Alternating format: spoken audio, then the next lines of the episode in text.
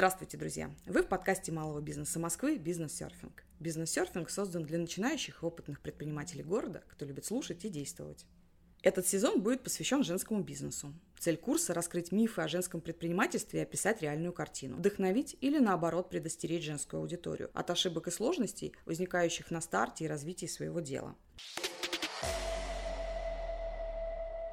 Качестве интервьюера в этом сезоне с вами я, Юлия Мурашова, бизнес-коуч, президент Московской молодежной палаты и автор книги «Почва под ногами». И у нас в гостях Юлия Иртюга, основатель бренда Иртюга Джевелери, колумнист Forbes, Мэри Клэр, эксперт Первого канала, член организации «Опора России», за плечами 10 лет работы преподавателем, директором по маркетингу в гемологическом центре МГУ. Юлия, здравствуйте. Здравствуйте, Юлия. Рады вас приветствовать на волнах нашего подкаста «Бизнес-серфинг». Сегодня мы поговорим о таком очень женском, красивом направлении бизнеса, как производство ювелирных украшений, а также товаров для интерьера из камня. У вас нетривиальная история старта в своем деле. Вы были сотрудником в научной организации, затем долгое время работали в маркетинге. Скажите, что привело вас к созданию собственного ювелирного бренда? Меня привела любовь. Я хочу рассказать историю, что я родилась на Урале, там такая самоцветная полоса у нас. С детства я обожала различные камни, минералы, собирала их, поднимала к солнышку, разглядывала, как они блестят, переливаются всеми цветами радуги. Настолько их сильно любила, что собирала свои коллекции. Но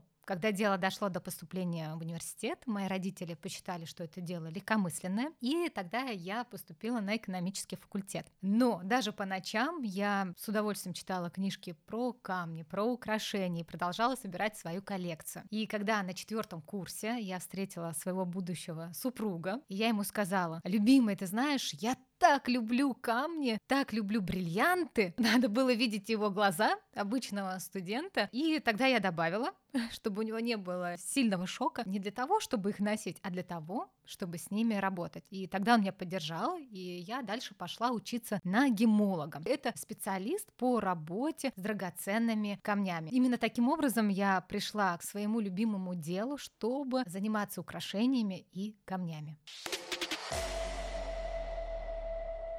Скажите, какие сейчас сложности есть со входом на рынок ювелирных украшений и вообще на что стоит обратить внимание? Честно скажу, сложностей предостаточно. Эта сфера не из простых, не из легких. Когда я только начинала свою деятельность, я об этом не знала. И, наверное, это было хорошо, потому что я это узнавала постепенно, по этапам. Если бы я знала, возможно, это все в начале, очень вероятно, что я могла бы и не пойти в эту сферу, потому что могла бы испугаться такого количества непростых задач. И хочу сказать, что более 90% ювелирных украшений — это товары отечественного производства. Сейчас с рынка ушли некоторые заграничные бренды, бренды, но в основном это люксовые бренды, что немножечко, но расчистило поле для дополнительных продаж. Помимо этого, с этого года отменили для абсолютно всех э, ювелирных компаний такие специальные налоговые режимы, как упрощенная система налогообложения, также патентная система налогообложения. То есть микро и малые предприятия стали наравне по налоговой нагрузке с компаниями-гигантами. А замечу, что более 90% компаний ювелирного рынка — это предприятия малого и микробизнеса. Теперь у всех компаний от мала до велика общая система налогообложения. Поэтому вот такая сейчас ситуация, отвечая на ваш вопрос.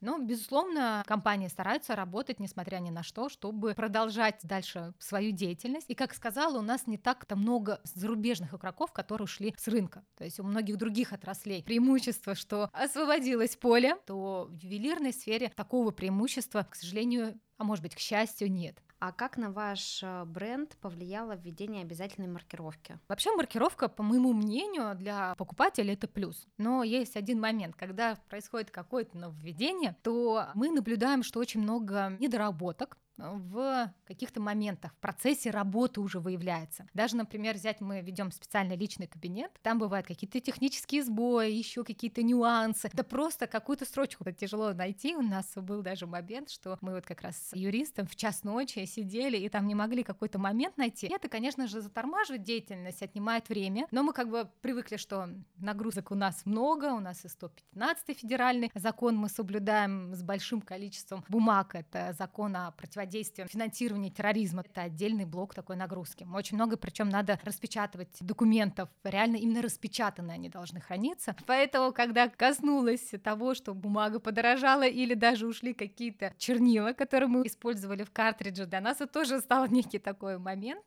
который пришлось быстренько решать.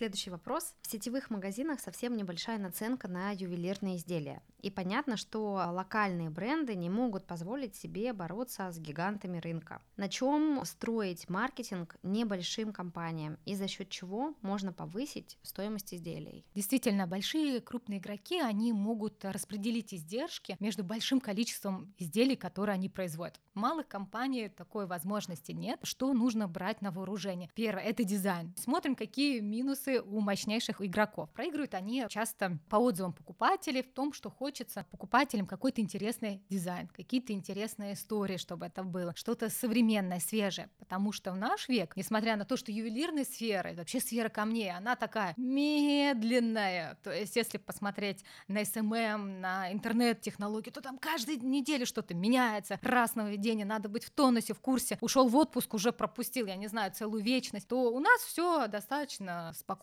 стабильно. При этом все равно ювелирная сфера тоже изменяется, потому что изменяется мода. Даже вот мода на одежду, она влияет на украшения. Если девушки в начале 20 века начинали носить прямые платья, то пришлось отказываться от стандартных ожерельев, начали носить длинные такие стуары, которые подчеркивали стан владелицы. И мы зависим в том числе от одежды. И сейчас люди хотят выбирать такие решения, которые соответствуют модным современным тенденциям. Все меньше покупают фамильных драгоценностей. Больше девушки сейчас, когда выбирают украшения, они смотрят на моду, насколько я буду актуальна. Я хочу говорить с миром, что я не динозавр, что я современная, я в трендах, я понимаю, куда движется мир. И поэтому один из самых мощных трендов, да, это вот как раз соблюдение вот этих модных тенденций. И второй тренд, который развивается особенно сильно среди молодежи, это спрос на какие-то синтетические материалы. Что это такое? Ну, вот, например, особенно популярны синтетические алмазы. Вот эти камни, они ниже серьезно по стоимости, то есть могут на 80% стоить ниже, чем природный камень. И при этом у них абсолютно те же свойства, то есть химический состав, это тот же абсолютно углерод, те же физические свойства, то есть он также блестит, также играет, у него такая же высокая твердость, никто не различит, что на вас природный камень или тот, который вырастили в лаборатории. По сути, это можно различить только если отнести на экспертизу в лабораторию гемологическую. Поэтому вот очень мощный тренд как раз сейчас идет на вот такие варианты украшений. Почему? Потому что молодежь, она хочет уже сейчас бриллиант, уже сейчас выглядеть красиво и не откладывать что-то там на черный день. То есть, а наши, например, родители наоборот думали, чтобы такое купить, чтобы еще это было каким-то предметом, что можно потом на черный день запастись, спастись этим и поддерживать вообще да, себя. Скажите, а какие сейчас вы видите тенденции в ювелирном рынке России? Что лучше всего продается? Тенденции в следующем. Первое, хорошо продаются какие-то массовые изделия, потому что их много, они доступны, они представлены в большом количестве. Чем проще человеку до них дойти и увидеть, тем лучше будет спрос, потому что зачастую именно подарки делают мужчины. Поэтому очень влияет доступность, шаговая там или да, что человек может открыть, доехать, сайт быстро найти. Это первое. Второе, люди сейчас модные тенденции активно поддерживают различные, особенно популярны серебром какие-то украшения, потому что по цене более доступны. Там там можно экспериментировать с дизайном. Чем дороже э, сам по себе камень, тем меньше с ним экспериментируют в большинстве случаев ювелиры. Потому что то, что конкретно этот дизайн кому-то понравится, это еще надо найти человека. А классика, понятно многим, поэтому дорогие камни зачастую вставляют именно в классические украшения. Еще один такой важный э, момент в ювелирной сфере, что пользуется спросом. Ювелирный рынок интересен тем, что у нас практически нет серединки. Я сейчас объясню, что я имею в виду. У нас либо очень доступны по цене украшения,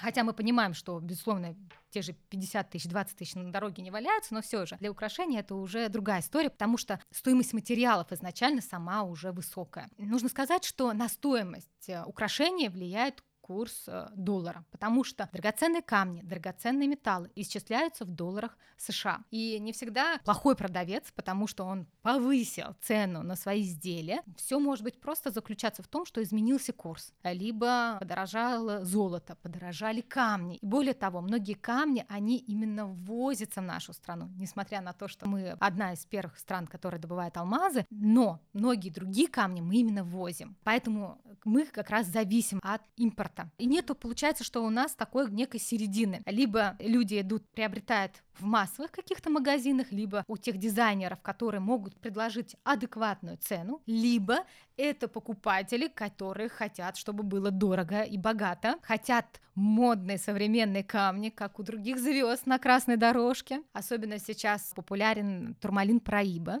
это камень, который обладает таким цветом воды в бассейне. То есть это настолько голубой, неоновый синий цвет, от которого бегут мурашки по телу. Этот цвет очень хорошо видно издалека. Различные рубелиты, это красные, в том числе такие алые камни в моде. Шпинель также очень популярна сейчас различных оттенков Особенно для деловых девушек, раз мы говорим про бизнес, очень хорошо подходят камни так называемого стального цвета. Это серая шпинель, и она очень красиво блестит. Это камень благородных голубых кровей. Вот такой происходит да, разрыв. Либо очень доступные, либо очень вот такие дорогостоящие украшения. И вот уже начали говорить про то, кто же является покупателем да, украшений, и хочется спросить, считается, что ювелирный бизнес больше ориентирован на клиентов женщин. Как вы считаете, в каком процентном соотношении делится целевая аудитория? Можно ли назвать ювелирный сегмент женской ниши с точки зрения целевой аудитории? Вот у меня примерно такое соотношение покупателей женщин и мужчин. Порядка 60% это женщины и 40% это мужчины. То есть достаточно такой серьезный процент тех, кто покупает для своих любимых, потому что мужчинам нужно делать подарки, и мужчины, я могу от себя сказать, это лучшие покупатели, вот это честное слово. И когда говорит мужчина, что мне нужно кольцо, серьги, подвеска, браслет, то там решается все на раз, два, три. Нет согласований каждого миллиметра. С девушкой другая история. А что это значит, этот камень? А почему именно так вставить? А давайте лапки металла сделаем в виде не шариков, а в виде коготков. И обсуждаются очень-очень многие моменты. Мне это в радость, безусловно, вот такой подход э, очень тонкий, внимательный к деталям. Но с мужчинами с точки зрения именно того, чтобы делать бизнес, это вот э, работает лучше всего. Вопрос уже теперь ближе к бизнесу, да, стоит ли ювелирным брендам выходить на маркетплейс? Есть ли у вас такой опыт? Поскольку у меня помимо именно ювелирных украшений есть э, магазин минералов, которые также продаются, мы рассматривали именно с точки зрения выхода минералов когда мы подсчитывали, мы увидели, какие есть здесь минусы. Дело в том, что мы тогда решили посмотреть сторону уже каких-то готовых решений, например, минералы в подарок, где будет собрано несколько камней типовых, так называемых галтованных, и стали смотреть, сколько зарабатывают другие представители, участники маркетплейсов. Нам не очень понравились цифры, мы поняли, что для нас сейчас это экономически нецелесообразно, поэтому мы также взяли консультацию у экспертов, поговорили с ними, но в итоге с точки зрения именно принимали принимали решение денег, сколько мы сможем заработать, мы решили отказаться от этой истории. Возможно, для кого-то другого это будет хорошая история, но просто для нас, для тех инструментов, которые с точки зрения маркетинга, продаж используем мы, для нас намного более эффективны другие варианты. Что касается именно украшений, почему мы отказались? Потому что у нас украшения как раз сегменты зачастую выше среднего. И нам будет очень тяжело с возвратами, потому что камень, он маленький. Вот один карат, в которых исчисляется вес камней, всего лишь 0,2 грамма. И если вдруг вот с дорогим камнем в один карат, который может стоить десятки тысяч долларов или даже десятки тысяч долларов, что-то произойдет, скол какой-нибудь, либо, не дай бог, там подмена, ну всякое же может быть в жизни, то мы серьезно рискуем. То есть нам надо проводить экспертизу этого украшения. И поэтому мы также с точки зрения вот таких украшений отказались от этой идеи. Но, по крайней мере, именно сейчас, то, как мы видим, функционирует рынок маркетплейсов, если он будет немного другим, я думаю, со временем он все равно будет как-то отлаживаться для разных видов товаров, потому что это очень популярно, возможно, мы зайдем. А что касается более доступных по цене украшений, я вижу, как другие ювелирные бренды, особенно массовые представители, крупнейшие игроки, они входят и продают украшения. То есть, э, если другой сегмент украшений, то это надо все рассчитать и можно пробовать, если хорошие будут показатели.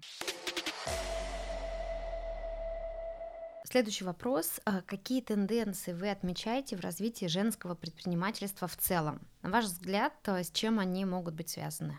Поскольку я член и амбассадор Комитета по развитию женского предпринимательства Московского отделения «Опора России», то я вижу следующее. Девушки, предприниматели, они сейчас склонны к объединению, потому что когда мы вместе, мы сильнее. Это, как я говорю, сравнить тростинку одну. Вот как ее сломать? Легко же, прям раз берешь и ломаешь тростинку. А есть, если веник, когда эти тростинки собрали, то веник сломать очень даже сложно, и можно им производить различные действия. И то же самое здесь. Наша цель — это сообщество, объединение, чтобы усиливать друг друга. Это не только нетворкинг, да, у меня в рамках сообщества заказывают украшения, я заказываю услуги у других девушек, то есть у нас происходит такой полезный взаимообмен. Мы, например, делимся ценной информацией. Если происходит на рынке какая-то экстренная ситуация, например, сейчас вводятся санкции, и у некоторых паника, а девушки не понимают, как быть, то мы даже организуем экстренные зумы, где эксперт, который разбирается как раз в таких тонкостях и вопросах, таких экстренных ситуациях, дает нам информацию, как действовать, как быть, даже с точки зрения спокойствия. И это очень важно, такое поддерживающее окружение. Еще один проект, который сейчас активно организуется, называется «Женщина может».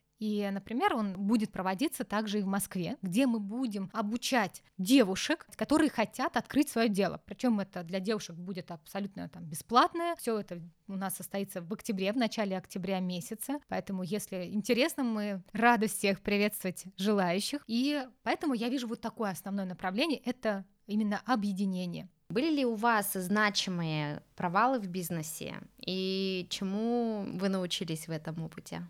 Да, у меня был один такой провал. Я всегда стараюсь все просчитывать с точки зрения денег.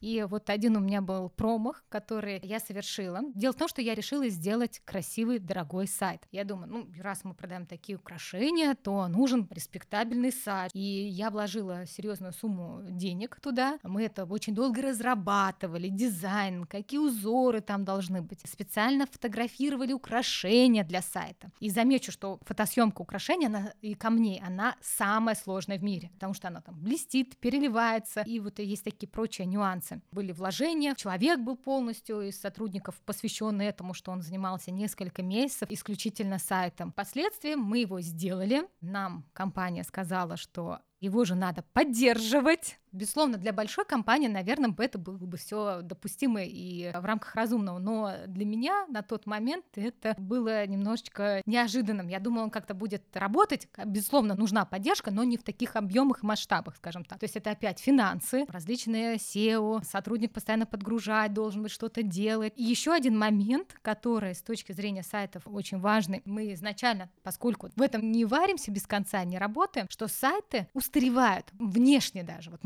А мы хотим показывать, что мы, по крайней мере, стремимся к тому, чтобы быть впереди планеты всей, быть актуальными. Я поняла, что сайт, он просто буквально уже за год, за два он стал визуально устаревать. А для нас визуал, он продающий. Получается, что да, с сайтом с большим и таким тяжелым, огромным у нас не вышло. Вот это такой мой промах. И поэтому, примеру, сейчас мы там тоже делаем сайт еще один для ювелирных украшений, очень простой, доступный. Откуда идут продажи еще, важно понять. Для кого-то действительно вложение в сайт, они окупятся. Для кого-то вложения в сайт, они будут очень серьезными. Я поняла, что наш канал как раз продаж, он в другом. Зачастую даже хорошо работает сарафанное радио, социальные сети, нежели чем вот огромный, тяжелый, красивый сайт. Поэтому понимаем канал продаж и понимаем, надо ли туда вкладываться, не надо ли. Возможно, иногда стоит попробовать с чего-то более дешевого по цене.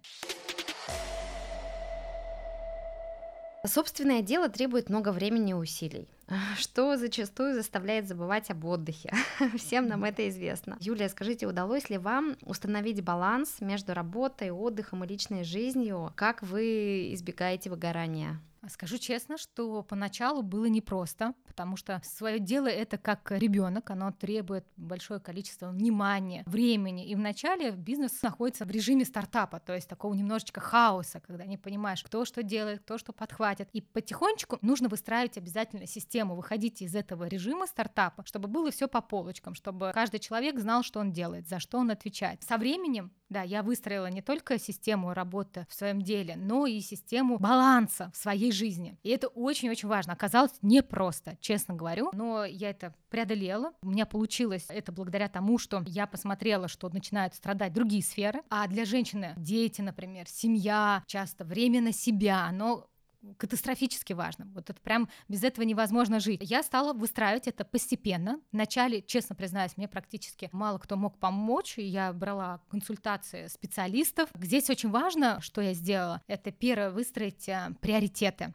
То есть настроиться собственнику именно на те дела, которые ведут к ключевым каким-то моментам, которые мы хотим. Это могут быть деньги, это может быть расширение бизнеса, имиджевые составляющие и много-много другое. Второе, важно выстроить делегирование. Это целый навык. То есть просто так нельзя раз взять и различным людям начать давать что-то либо делать вместо тебя. Это должно пройти время, нужно вообще с этими людьми сработаться, понять, подходят ли они тебе. Только после этого становится легче потому что не просто бывает даже передать какие-то задачи своему ассистенту, потому что нам хочется, чтобы было максимально красиво, идеально сделано. И передать другому человеку, мы понимаем, что это где-то будет не так, как мы хотим. Например, вот у меня был случай с отзывами у девушки. Ей надо было разместить отзывы, чтобы к ней чаще приходили клиенты. И она знала, в какой-то форме с точки зрения маркетинга сделать, чтобы были правильно предложения расставлены, слова. Она понимала, что у ассистента нет этого образования, нет этого видения, как точно должно быть. Вот это тоже такой некий психологический момент, перейти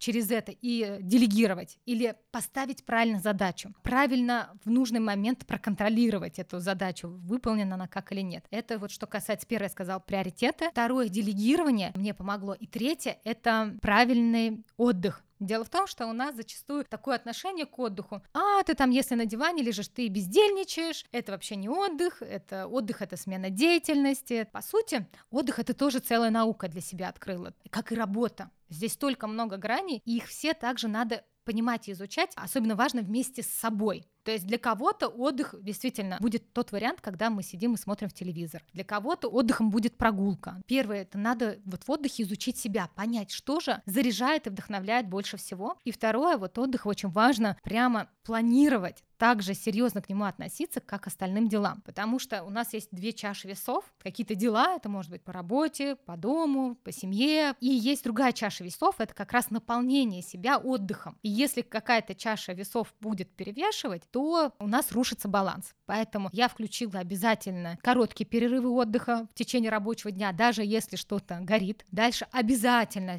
придерживаюсь. Если раньше могла отказаться где-то там от обеда, от э, полдника или что-то там ужина как-то поужинать скомканно, то нет, теперь это для меня все номер один. Я понимаю, что если я поела, я в ресурсе, у меня будут идеи, я не буду злой. Еда для меня вот это теперь закон тоже, прям очень важный. Также по поводу отдыха, обязательно отдых с точки зрения отпусков. Для себя включила, потому что ранее было, что на в отпуске, что все отдыхают, а я в телефоне и говорю друзьям, подождите, сейчас еще 6-7 вечера вечера нет, у меня рабочий день. И они на меня так косо смотрят, ну ладно, без тебя пойдем купаться. И как бы я там лежала на пляже сама с телефоном и решала свои вопросы. То теперь нет. Я максимально тоже выстраиваю свой график так, чтобы отпуск был для того, чтобы я отдохнула, приехала отдохнувшая, здоровая, там, загорелая и еще с большими силами начала продвигать свое большое детище. Последний вопрос хочу вам задать. Что помогает вам ставить перед собой цели и успешно их добиваться? Мне помогает в первую очередь семья. Она меня поддерживает. Я ей очень сильно благодарна за это. Безусловно, в начале где-то могли меня как-то не сильно верить, но, скажем так, не показывали особо виду. И благодаря семье я ставлю новые-новые какие-то цели для себя. И я также могу посоветоваться дома, а что если бы мы вот сделаем вот такой продукт? И часто какие-то идеи приходят даже из разговора на кухне, можно так сказать, хотя у меня муж совершенно в другой сфере, и он мне всегда говорит, что я совершенно не разбираюсь ни в украшениях, ни камнях, но все равно вот какая-то его поддержка, частичка внимания и заботы меня очень хорошо двигает вперед.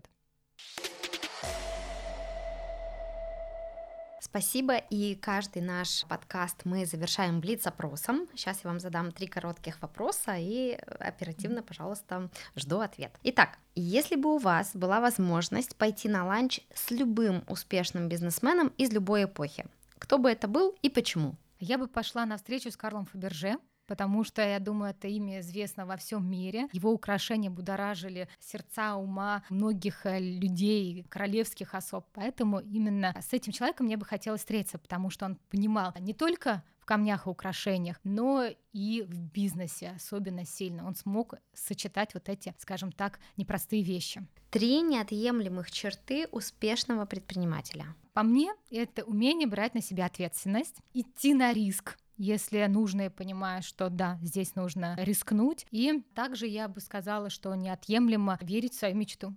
Что недопустимо и что обязательно в бизнесе?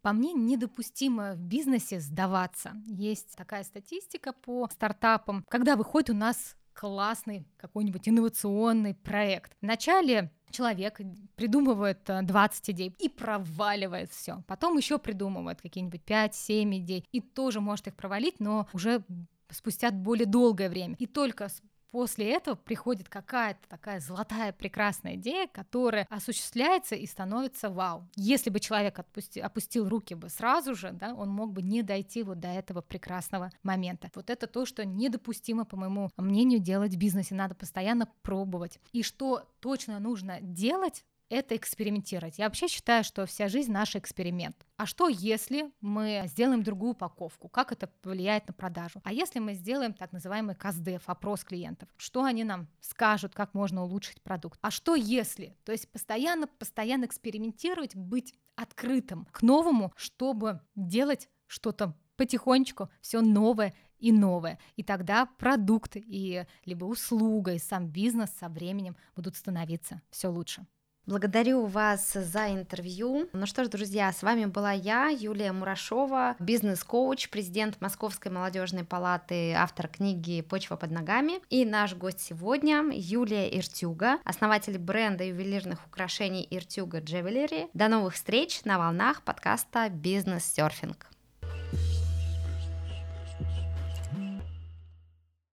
Спасибо, что были с МБМ. Переходите к следующим выпускам.